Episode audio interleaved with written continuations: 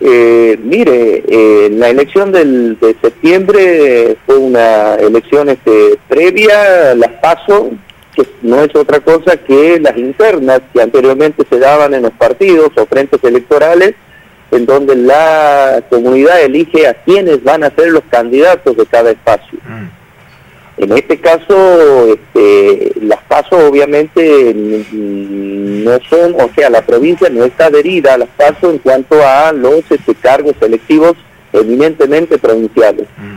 Pero el hecho de, elegirse eh, las autoridades que acabo de referir, de elegirse los comisionados municipales, por ejemplo, en toda la provincia, obviamente, en cada pueblo que son comunidades más chicas, electorados más este, chicos, bueno, este, es una, es una campaña eh, sin lugar a dudas este, fuerte que este, impacta muy este, de cerca a cada familia de esos este, pueblos y obviamente hay una hay una situación este, distinta se motoriza mucha más mucho más el electorado entonces, este, yo creo que va a ser altísima la participación, como históricamente lo ha sido, ¿no? Cuando se llevaban a cabo elecciones de, esta, de estas autoridades.